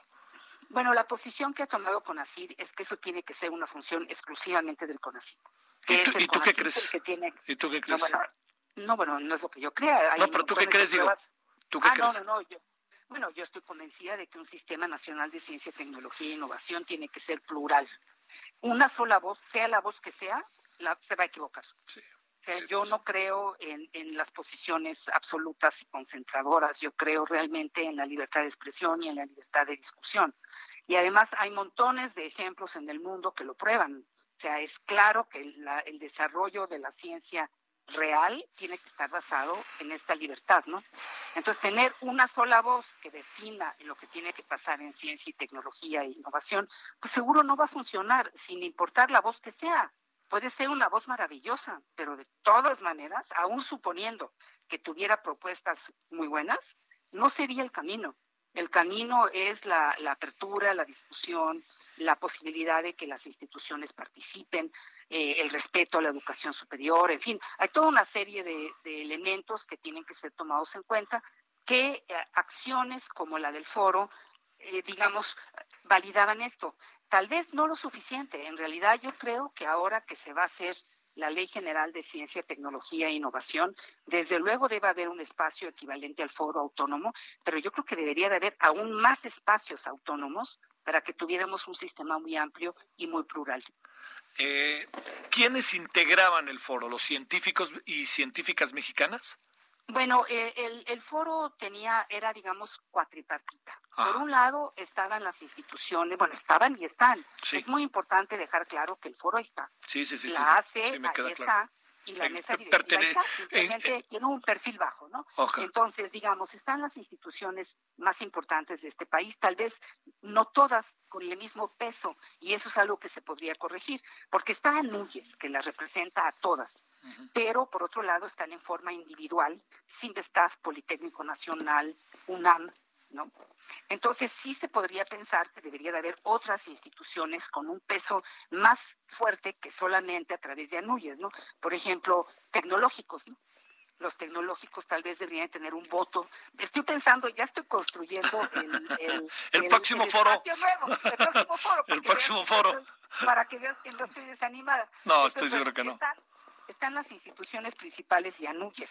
Luego están las academias principales que también a lo mejor habría que crecer, porque está, por ejemplo, la Academia Mexicana de Ciencias, la Nacional de Medicina, la, eh, la de Ingeniería, Comexo, que representa todas las ciencias sociales, pero igual y nos están faltando sociedades que también podrían estar incluidas, ¿no? Luego están en la, la tercera rama del foro, es la rama de las cámaras de industriales. Entonces está, está Canacinca, está Coparmex, está Concamín, Está el Consejo Agropecuario, Nacional Agropecuario, el CNA. Em, y ellos, ah, bueno, y está ADIAC, que tú sabes es esta organización de, desarrollo tecnológico. Entonces, digamos que están las ramas aplicadas de innovación, las ramas básicas de investigación y de educación, y además hay tres individuos que fueron elegidos por el Sistema Nacional de Investigadores y que representan a la comunidad del SNI. Uno representa el área 1, 2 y 3, otro representa el área 4 y 5 y finalmente otro representa el área 6 y 7. Y hubo una elección y ellos han sido electos y todavía les queda un año de la elección. Es importante que mencione a estos, a estos personajes porque ellos son los que CONACIT ha ignorado completamente. O sea, CONACIT ha creado un nuevo foro paralelo que depende de ellos, pero sin representación individual del Sistema Nacional de pues Investigadores. Y, y, simplemente lo ha hecho cambiando el estatuto orgánico, porque la ley pues está contradiciendo la ley, ¿no? Porque la ley dice que el foro tiene que ser eh, tiene que ser plural y autónomo, ¿no? Oye, déjame cerrar, este, Julia, doctora. Eh, a ver, eh, a lo mejor es muy obvio lo que te digo, pero hay plan con maña, quieren concentrar al máximo la ciencia, forma parte de estos procesos en donde quieren concentrar el poder. Este, viene de fondo también todas las críticas que la, que la directora del CONACIT le ha hecho al CONACIT. Eh, digamos, hay una parte de interpretación que seguramente le habrás dado vuelta que tiene que ver más que con las eh, actitudes este, que fueran de ataque, no ataque, sino es más bien en la concepción o cómo debe de ser el trabajo científico. Por supuesto, yo no creo que sea un tema personal de ninguna manera, ni lo he vivido así, ni creo que eso sea. yo creo que es un tema, es un tema político, es un tema ideológico. Simplemente eh, en este momento el CONACYT tiene una posición ideológica centralista y concentradora del poder y está haciendo todo para que eso suceda, ¿no? Inclusive en los fideicomisos que se están cancelando, casualmente son todos los fideicomisos que tienen contrapartes. O sea, todos los fideicomisos que tienen contraparte estatal desaparecen, desaparecen los que tienen contraparte sectorial y todo se concentra en un par de fideicomisos que solamente controla el CONACYT. O sea, no, no hace falta no hace falta hacer una investigación muy profunda para entender qué está pasando, ¿no? Es una posición política, es una decisión política organizativa, ¿no? En la cual es evidente que un órgano autónomo pues no tiene cabida, ¿no? Porque un órgano autónomo pues tiene su propia opinión, tiene su propia voz. Y, además un órgano autónomo que estaba presente en todos sus foros, pues obviamente era una molestia infinita, ¿no? Era parte de la Junta de Gobierno, parte de toda una serie de acciones que tenía, tenía que hacer el análisis de los candidatos al SNI, en fin, tenía toda una serie de acciones que evidentemente pues sí formaban una, un, pues eso, una, un, una especie de, equilibrio que no es el que se quiere. Sí. Oye, eh, ¿y qué? ¿A qué te vas a dedicar además del foro que se crea solo una actividad? Tú, sabes, tú y yo nos conocemos, sabes que yo soy investigadora, soy maestra. Sí, claro. Ya tengo, ya tengo la clase que voy a dar el semestre que viene. ya estoy preparando, ya estoy preparando mi temario. Eh, ya me invitaron varios colegas, porque pues sí he abandonado un poco la investigación, me han invitado varios colegas a regresar a la física, como ellos dicen. Entonces, bueno, yo pienso seguir trabajando en ciencia, que pues ha sido mi vida y en eso pienso seguir trabajando. Te diría este, dos cosas. Ellos se la pierden por, por tu vocación de servicio y compromiso y tu capacidad, pero pues otros ganan que es el lugar al donde regresas y otra vez vas a tu querencia original allá por los rumbos del sur. ¿cómo te, cómo, te, agradezco tus palabras? Pero bueno, sí, yo estoy encantada de, regresar a mi institución. Muchas gracias. Oye, me inquieta muchísimo lo que está pasando, te lo digo como tú sabes que fui parte de la academia mucho tiempo. Pero yo lo sé. Pero déjame decirte, inquieta, ¿eh? Inquieta todo como están imaginando la ciencia, esto de ciencia neoliberal, esto de vamos a concentrar el asunto, esto de, ¿te acuerdas? Esta falsa salida que iban a quitar y luego a la mera no quitaron. Inquieta lo de todo lo que tiene que ver con el foro, porque en el fondo, pues si alguien nos está sacando del apuro en este momento ante el coronavirus, más menos, pues es la ciencia, ¿no? Bueno, claro, si en este momento de la pandemia no nos damos cuenta de que sin ciencia, sin tecnología y sin innovación no la vamos a hacer, pues yo no sé qué estamos esperando para darnos cuenta, porque pues ahora sí. que es como el momento. Sí, no, estoy de acuerdo contigo, pero mira, hay una ventana de oportunidad en la Ley General de Ciencia, Tecnología e Innovación que se tiene que definir este año. Y yo creo que es ahí donde la comunidad tiene que ser muy clara en lo que quiere para este país. Doctor, en verdad te mando un saludo cercalejos, este, afectuoso y solidario y este, ojalá, ojalá se sacudan algunas cosas en este país. Eh, de, oye, de parte de los científicos, ellos son los que tienen ahora ustedes que hacer su chamba en términos ni hablar, se van a meter que se van a tener que meter en este, a lo mejor tienen que ir a manifestarse a la Alameda, eh, Beto a saber. Pero estoy de acuerdo, cosa que no estábamos acostumbrados a hacer, pero a lo mejor ha llegado el momento. Estoy totalmente de acuerdo pues. con eso. Bueno, ya me invitarás a hablar de física cualquier día de estos, ¿no? Pero por supuesto, para que nos para muchas cosas que hay que explicarnos que tienen que ver con el coronavirus, por cierto. Bueno, por supuesto. Sale. Gracias, doctora, te mando un saludo. Eh, Julia Tagüeña Parga, este, ya escuchó esta historia. Ay, ¿qué andan haciendo con la ciencia? ¿Tenemos dos minutos? Bueno, Este, en verdad me da también gusto tener la oportunidad de hablar con gente brillante. El doctor Fernando Vidal Martínez, médico internista, cardiólogo del Instituto Nacional de Enfermedades Respiratorias del INER. ¿Cómo te va, doctor? Buenas tardes.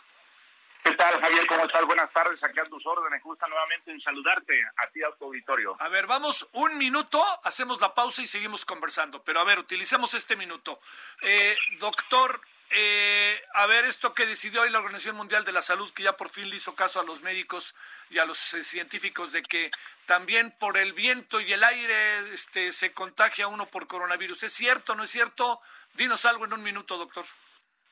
Yo creo que habrá que pensar esa situación, si no viviremos ya en un mundo de burbujas, en una situación tan importante para determinar. A lo mejor vendrá eh, comentar el contexto de la información de la OMS donde quizá a través del aire, pero en medios cerrados, donde haya aire acondicionado, donde esté cerrado la gente con, eh, donde haya más aerosoles, pacientes con COVID intubados y todo eso, a través del aire sí se podría contaminar todo esto, que eso, que eso sería una implicación importante y de transmisión, pero así que en el medio ambiente se contacte el virus, pues habría que ver y que demostraran en forma muy oportuna e importante cuál podría ser la situación de, de, de si realmente se tiene, porque ya en, cuestiones de aire, pues yo creo que imagínate, eh, prácticamente estaríamos viviendo ya una pandemia totalmente que complicaría toda la situación a la población en general y mucha gente quedaría ya con no conseguir en esa cuarentena permanente sin poder salir. Yo creo que habrá que determinar mucho la acepción de la OMS para poder que especifiquen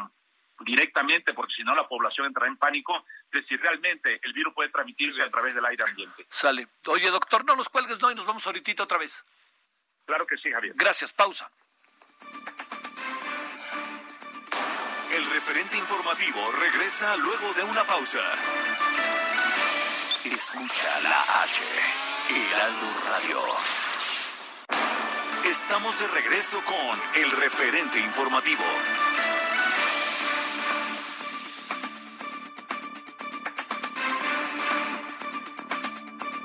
Son ahora las 17.30 en la hora del centro. Estamos platicando con el eh, doctor Fernando Vidal, que de nuevo estamos con él, del Instituto Nacional de Enfermedades Respiratorias. Doctor, gracias por esperar.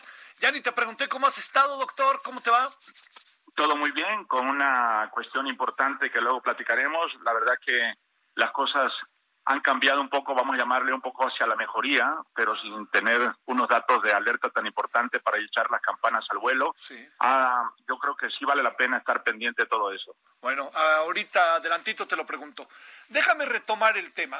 Cuando uno escucha, como digamos, uno no es especialista, sé que lo sabes, doctor, y sé que sabes que toda la población es la mayoría de la población es especialista, los especialistas son personajes como tú, cuando uno escucha que en el ambiente que en el viento y en el aire puede estar la posibilidad de un contagio, o sea, el susto todavía crece más. ¿No hay evidencia sobre eso o cuáles son los espacios sobre los cuales se da? Sí, mira, yo creo que vale mucho la pena tomar en consideración. Ya la OMS había determinado algunas cuestiones del ciclo de vida del coronavirus. Por ejemplo, en superficies como el billete, hasta ocho días, en superficie como el plástico seis días, en superficie como el acero cinco días, en la silicona cinco días, en el vidrio cuatro días, en el aluminio ocho horas, en guantes de látex ocho horas, y donde más tarde, eso por supuesto, es en la superficie como el metal, el plástico, el caucho, donde puede durar el ciclo del virus hasta nueve días. Posiblemente a lo que sí se refiere la OMS es decir que si tú estás en un lugar cerrado y se han hecho estudios donde las gotitas de Fluger pueden viajar un metro y se han hecho estudios que pueden viajar hasta seis metros, o, o contaminar estas, esta serie de, de, lugares donde te comenté, posiblemente uno podría adoptar la posición de un contagio, pero estar en una situación de decir que en el aire ambiente va a encontrarse, tú vas a salir ahorita a la calle y si alguien estornudó, no sé, en, en, alguna región fuera te va a llegar el virus, eso es verdaderamente eh, una noticia que impactaría mucho a la población para entrar en pánico. Ya prácticamente tendríamos que recurrir a la, esa famosa película de John Travolta, El Niño la Burbuja, donde tendríamos que vivir en eso. Pero yo creo que el punto más importante es que ver verdaderamente cuál puede ser la acepción de la OMS y de lo que se determine en cuestiones de que el aire está contaminado con el coronavirus y el riesgo de eso. Yo creo que si a mí una persona está a seis metros, yo no vengo con cubrebocas o con protecciones y tose y hay una corriente de aire, es factible que en esa situación, pero de la persona que venga, me tosió y posiblemente yo pueda en un momento dado contraer el virus. Pero yo creo que es una acepción totalmente diferente decir, el virus está en el aire, todo está en el aire, está contaminado el aire y obviamente no hay ninguna cuestión de acepción que indique en estudios que esas partículas del virus se encuentren prácticamente en el aire volando y que puedan contagiar a la población en general. A ver, eh, ante esto, digamos, ante este proceso, ¿no? Que se está llevando efecto de investigación, de estudio, lo que dijo hoy la Organización Mundial de la Salud, que me parece que se ve un poco presionado por lo que yo leí del del, del reporte. Te pregunto, eh, doctor, eh, Vamos a partir de la eventualidad de que pudieran darse algunas cosas en el medio ambiente, como tú decías ahí, en lugares donde haya aire acondicionado o lo que fuera. La gran clave sigue siendo el cubrebocas, entiendo. Totalmente, la, la, la protección del cubrebocas seguirá siendo eso que nos llevará a que, por supuesto, esas gotitas de flujer no se no contaminen el lugar donde uno se encuentra. Y si a ti alguien te, tose o hay en el ambiente algo que pudiera condicionar como estando en aire acondicionado, pues obviamente eso complicaría mucho la situación. Es importante recordar que, por ejemplo, la enfermedad de los legionarios que se dio en California hace algunos años, el, el, aire, el aire acondicionado contenía la legionela. Habrá que determinar, porque ellos consideran que hay que poner filtros ahora donde hay aire acondicionado. Imagínate en poblaciones con 40 grados como Tabasco, como Veracruz, como Oaxaca, Chiapas, pues estaríamos prácticamente ante una gran cantidad de contagios si esto se presentara. Pero yo creo que vale mucho la pena poder determinar si realmente los estudios que están marcándose podrán determinar que el virus realmente se encuentra en el ambiente, pero el cubreboca seguirá siendo esa protección, la sana distancia, evitar las masividades y sobre todo que entremos en una serie de educación a partir de ahora, la población en general, de que tenemos que cuidarnos más.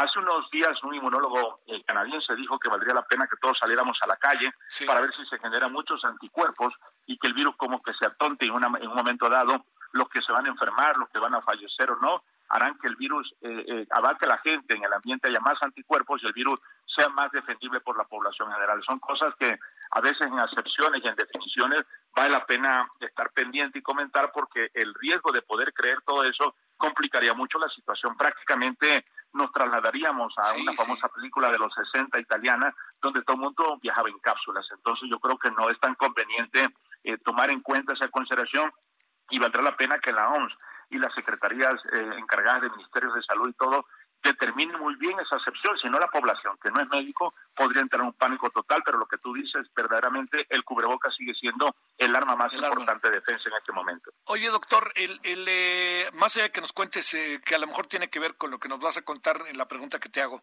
eh, ¿cómo podríamos definir el actual estado de las cosas cuando seguimos viendo sistemáticamente que hay que la curva no cede, que los números son muy fuertes, que ahora resulta que nos van a informar con dos semanas o una semana de, retraso, en fin, eh, cuando vemos que eh, todavía estamos en, medio de informaciones contradictorias, lo que quizás nos impiden ver, ver realmente el desempeño del virus en, en la sociedad mexicana.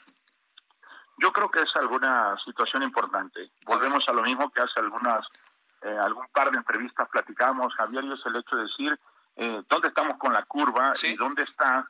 Eh, el hecho de haber puesto ya en semáforo naranja a muchas ciudades implicaría que si hay mucha gente con contagio, el riesgo de haber una, un disparo de la curva va a ser muy alta, porque obviamente al haber una masividad, al haber plazas, al haber restaurantes, al haber más gente en la calle, el riesgo de mayor contagio y el disparo de la curva se tendrá. Yo creo que indistintamente que en situaciones, vamos a decirlo así, en situaciones de máxima gravedad que puede haber, sigue existiendo la, un poco de menos proporción en ese sentido, o a lo mejor ya los pacientes que tenían que fallecer fallecieron, yo creo que no hay que confiarse en esa situación y lo que tú estás comentando al respecto es, es muy interesante, vale la pena esperar qué pasa con, con la apertura del semáforo y qué pasa en los siguientes 10, 15 días para ver si la curva se dispara debido al cambio de semáforo de rojo totalmente a naranja para poder que la población tenga contacto y se contagie en ese sentido.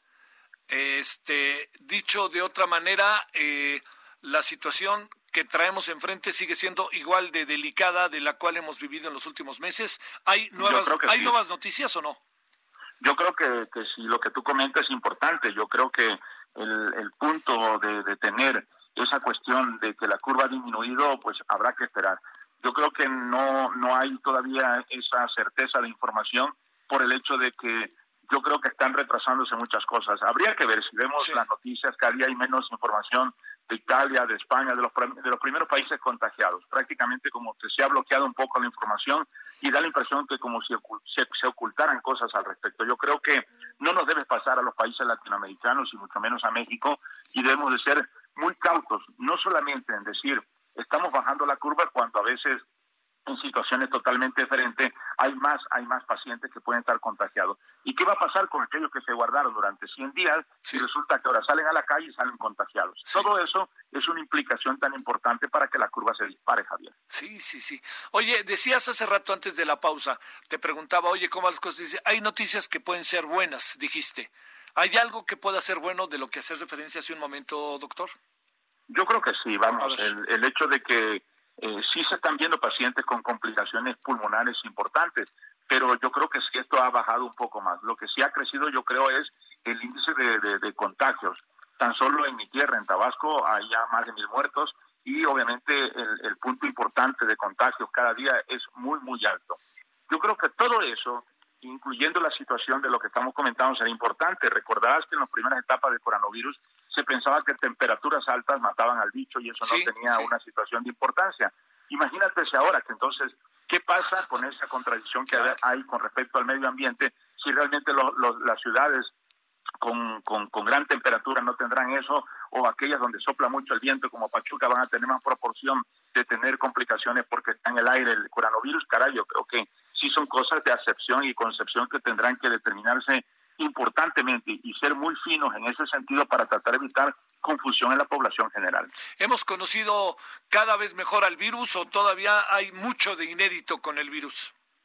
Yo creo que es un virus que, mira, eh, hace no poco leía yo una referencia donde el coronavirus humano produce el 10 al 30% de los cuadros gripales comunes.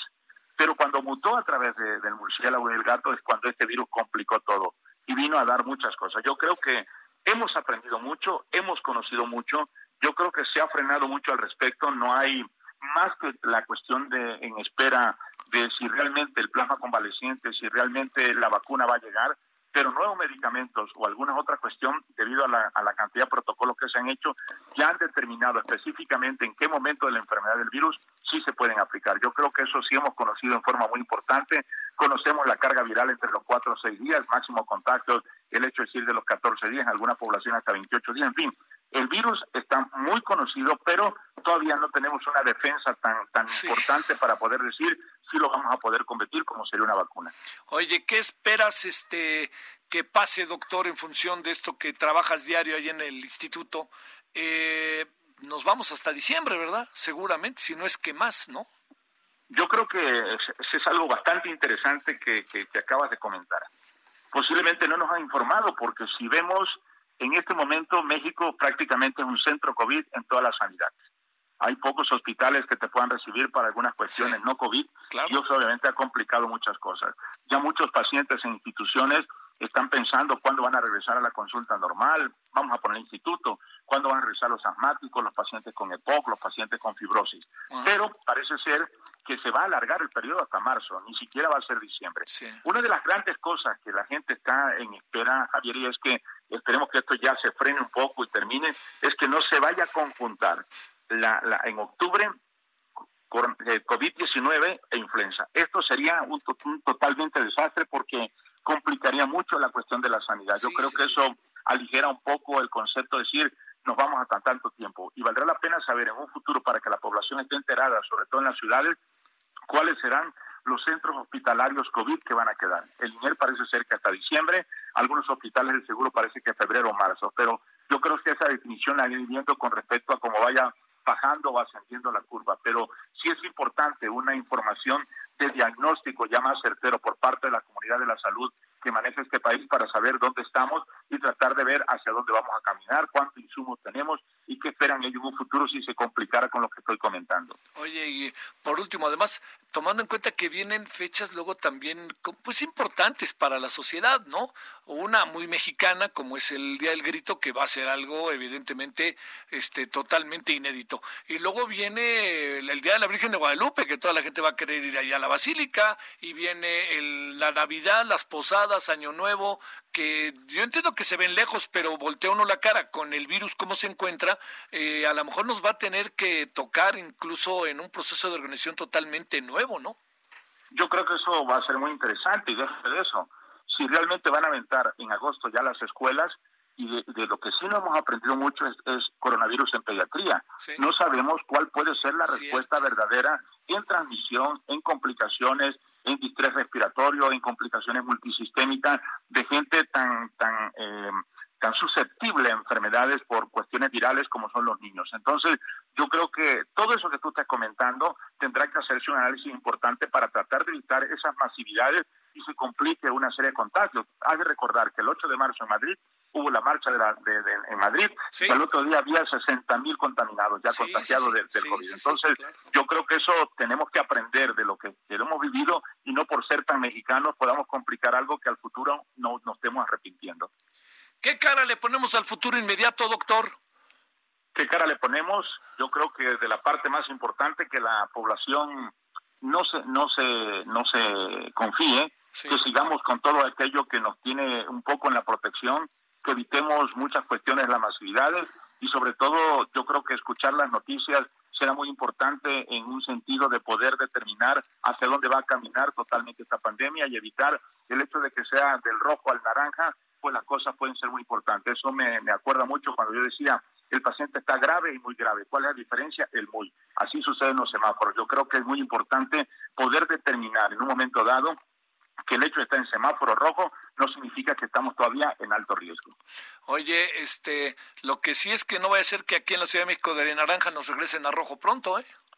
Es factible que no dudes que en un momento dado eso suceda y que obviamente pues esto complique mucho la situación hay que esperar del primero de julio, 2 de julio, que la gente empezó a salir más, hay que esperar esa curva de 14, 15 días a ver cuántos contagiados más se tienen y que la, información de cifras sea la real para poder nosotros determinar si realmente esto va a estar frenado o realmente estamos equivocados y esto nos regresen a un semáforo rojo.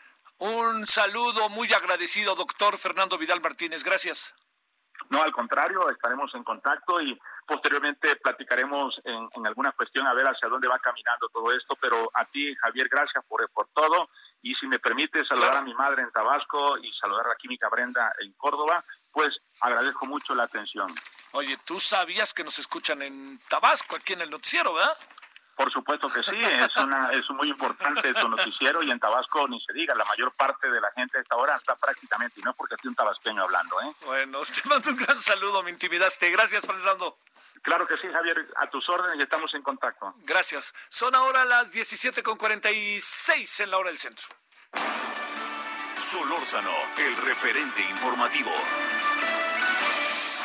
Balance Inmobiliario es presentado por Inmobiliaria 20. Estrena hoy Casa Odepa en 20. Grandes promociones en Tecámac, Querétaro, Puebla, Cancún, Playa del Carmen y Monterrey. Tu mejor hogar e inversión está en 20.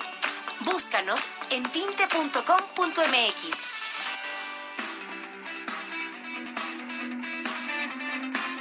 entonces a las 17.46, como todos los martes. Horacio Urbano, te saludo con gusto. ¿Qué hay de nuevo en este martes? Querido Javier, ¿qué tal? Muy buenas tardes. Pues, pues mira, pues en medio de todo este debate por lo que se debe hacer en medio de la pandemia, en lo que se atiende la emergencia sanitaria, la realidad es que también hay mucha tensión en, prácticamente en todos los países que están siendo afectados por esto, por ver cómo se atiende la evidente emergencia que va a haber con mucha gente que va a tener un problema con su vivienda. Va a haber gente que ante la pérdida del empleo va a dejar de poder pagar la renta, van a, poder a tener dificultades para comprar una casa y, y obviamente se están intentando hacer una serie de esfuerzos para poder mitigar esto. Y uno de los primeros esfuerzos, eh, yo quisiera insistir en lo que el gobierno está en sus manos hacer, que es desregular, bajar los costos que tienen que ver con permisos, con los tiempos de gestión que se tardan, y un tema bien delicado que también habría que señalar, que es la enorme corrupción que sigue habiendo en la industria inmobiliaria. Oye, este, híjole, eso, eso último que acabas de decir, eh, ahí cómo se manifiesta con, con la obra, con gobierno, con los materiales, ¿qué es lo que pasa con eso, eh, Horacio? Mira, Te voy a dar un dato. Eh, si tú ves el precio de venta de un departamento en la Ciudad de México, en la Ciudad de México, uno pensaría, siempre se dice que el constructor se lleva la gran utilidad, pero la realidad es que del, del, del precio de venta de un inmueble, apenas la utilidad es un 15-18%, pero el costo fuerte se va en el suelo y en los permisos y corrupción. Los permisos a corrupción y corrupción, por darte un dato, llegan a representar hasta el 15% del precio de venta de una vivienda. Y eso es terrible porque evidentemente es un precio que se le traslada al comprador. O sea, cada persona que compra una vivienda tiene que asumir que está pagando permisos y que está pagando la corrupción para toda la serie de mordidas que se dan a todo lo largo del proceso que tiene que ver con la producción de vivienda. Y, y, uno pensaría que eso tiene que ver con una industria sumamente corrupta. Y yo te diría que es parte y parte, porque la realidad es que es una industria que no son ninguna hermanas de la caridad, evidentemente, pero son víctimas de la extorsión, porque antes, cuando yo estaba muy metido en haciendo casas, decíamos que los que no estaban bien tenían que pagar corrupción. Ahora, si estás bien, eres víctima de la corrupción y cuando estando bien eres víctima de la corrupción, ya no se llama corrupción. Y eso eh, a mí me parece que más bien estaríamos hablando de una extorsión de un sistema ya muy organizado para sacarle lana a los constructores. Te digo, lo peor del caso es que en este momento hace inviables proyectos que se necesitan y que en el caso más extremo, imagínate el caso de una vivienda social que la gente con muchísimos problemas alcanza a pagar el precio de una vivienda eh, muy económica y que 10, 15% del precio de esa vivienda sea costo de permisos y corrupción. Creo que ese es un, es un costo regulatorio y transatorio que podría ser perfectamente trabajable de tal forma que los costos hicieran que, que la vivienda se pudiera eh, vender ese 15% más abajo. ¿Te imaginas lo que sería eso? Uf, uf, uf. Oye, este, eh, a ver, te, iba, a plantear, la parte que corresponde a la profesionalización de los constructores, ya ves, ¿no? Este, puede haber alguien que no tiene ni título y que te está haciendo la casa y pues tú dices me voy por la segura por acá, puede pasar en la construcción de grandes edificios ese es, es un problema, porque al fin y al cabo, pues quien estudia, quien trabajó, etcétera, pues uno supone que además tiene una, el ciudadano tiene una mayor exigencia hacia él, ¿no? Pero de otra manera, pues hay ahí también una parte que no sé si la palabra exacta, Horacio, sea corrupción. No, claro que hay una corrupción, es, es, una falta de ética que acaba siendo corrupción en el momento de que desafortunadamente en todos los niveles pasa, ¿eh? le ven la cara a una gente que se compra una vivienda cara y, lo mismo obviamente en mayor proporción a la gente de menores ingresos que acaba, son de, los, esas personas que les acaban vendiendo lotes marcados con cal, que no les dan un título de propiedad, les sacan lana para dejarlos invadir un pedazo de metros cuadrados. Eso, eso evidentemente es, es corrupción y sobre todo porque mucho tiene que ver porque las autoridades ahí podrían meter la mano para meter filtros que, impidan ese tipo de, tranzas, ¿no? O sea, es muy fácil decir que es la tranza, pero siempre que hay tranzas relacionadas con metros cuadrados de suelo y con construcción, va de la mano inevitablemente con el actuar de las autoridades o, no está actuando. Y, fíjate que cuando te digo del costo, de los costos que se podrían bajar, hay dos temas en que las autoridades, eh, tres temas en que las autoridades pueden intervenir. Uno, evidentemente reduciendo el costo de los permisos, que por darte un dato, en, del 2012 a la fecha el costo de los permisos se ha duplicado. Ya te dije, eso va siempre, le acaba llegando, al final de cuentas el que lo paga es el, es el comprador final, el, los permisos. La otra, son tan ineficientes las autoridades que tramitar un permiso para construir un desarrollo te puede llevar 18, 24 o hasta 36 mesecitos, ¿por qué no meses? Eh? Tres años en tener unos permisos. Eso implica un costo financiero que lo mismo, es un costo que se le suma al costo del proyecto y que lo acaba pagando el, el, el, dueño del, del, proyecto, el que compra una vivienda o el dueño de un centro comercial, el dueño acaba pagando esa ineficiencia del gobierno. Y el tercero es el costo de la corrupción, que imagínate, permisos caros, ineficientes para darte los permisos y todavía te transan. No, no, no. La porra lo saluda, mi querido Horacio. La porra lo saluda. Oye, a ver, una, una última pregunta, este Horacio, en breve. Eh, este, ya se están diseñando, ya se están diseñando las eh, nuevas viviendas en función de algo como el coronavirus.